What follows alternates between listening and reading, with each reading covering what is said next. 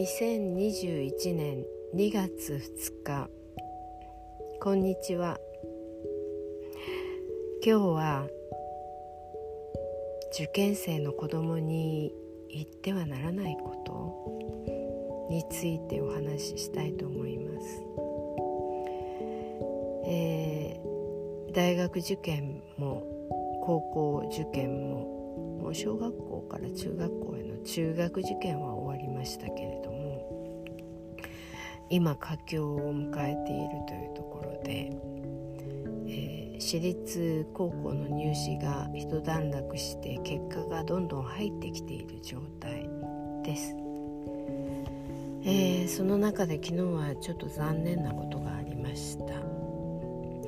私立高校の結果はとても良かったのですが本命の志望校変更しようかなというお話でした。前哨戦である私立高校の入試はまあ期待以上の成績を出してくれてまして、まあ、特待生でもあり特待生扱いでもありますしあの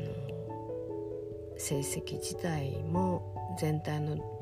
成績の度数分布を見ても、あ、これなら本命校も大丈夫かなと思っていた矢先のちょっと話で、まあ、非常に残念な気持ちになっています。えー、私の英語のレッスンと並行してあの塾進学塾に通うお子さんが多いのでその模試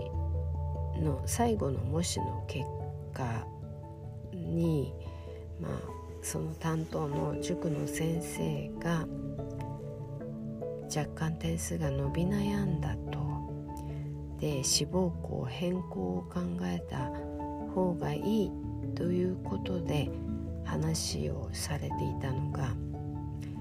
まあ、2週間ほど前でした。えーと、塾の先生によくありがちなのがその時その時の模試の成績を切り取って、えー、合格可能性について論じられる人が多いので。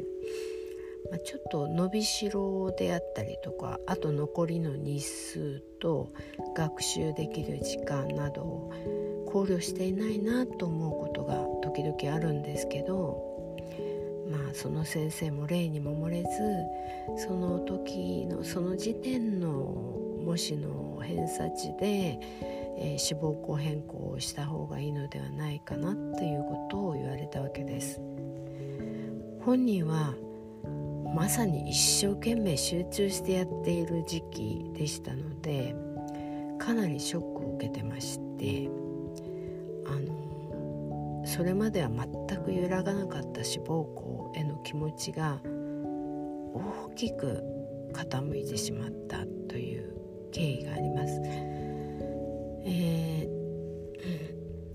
ー、その伸びしろを考えていないその発言もちょっと残念だなと思ったんですけどそれ以上に、まあ、してはいけないことをしたなって思うのが他の奥さんお子さんとの比較まあ例えばあの何々さんはもう勉強が趣味なぐらいやってると。勉強が趣味なぐらいにやれる子供でなければあの高校は無理だよっていうふうに言われたらしいんですけどその子はその子なりに、まあ、非常にがよく頑張っていたのでその言葉一つとってもまあ、頑張っている子どもの気持ちを踏みにじるような発言だったなと私も思います。えっと、まずは同じランクの子どもたち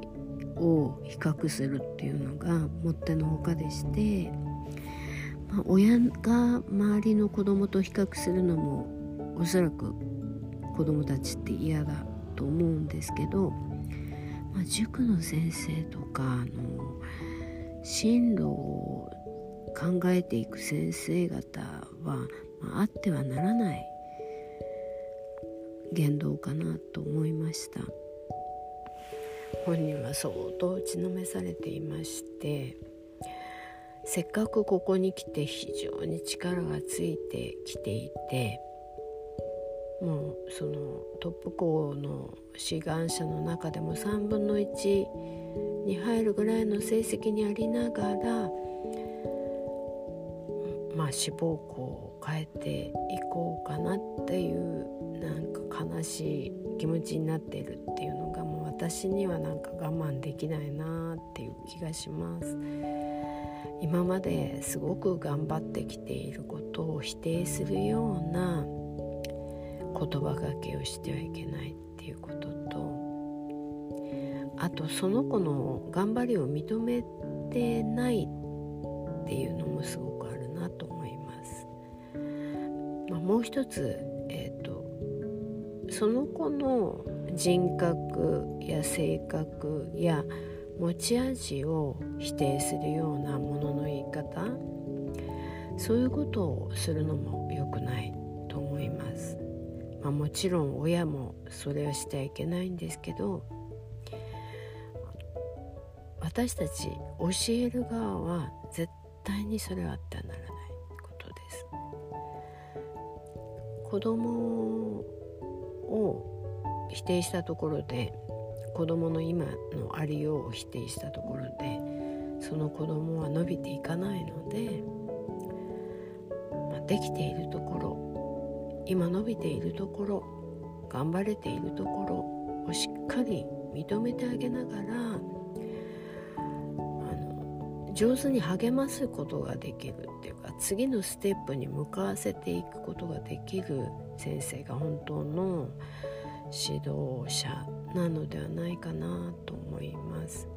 まあ、最近、まあ、目先のことだけ目先の結果だけで子どもたちを見ていく方が多くて残念に思っています。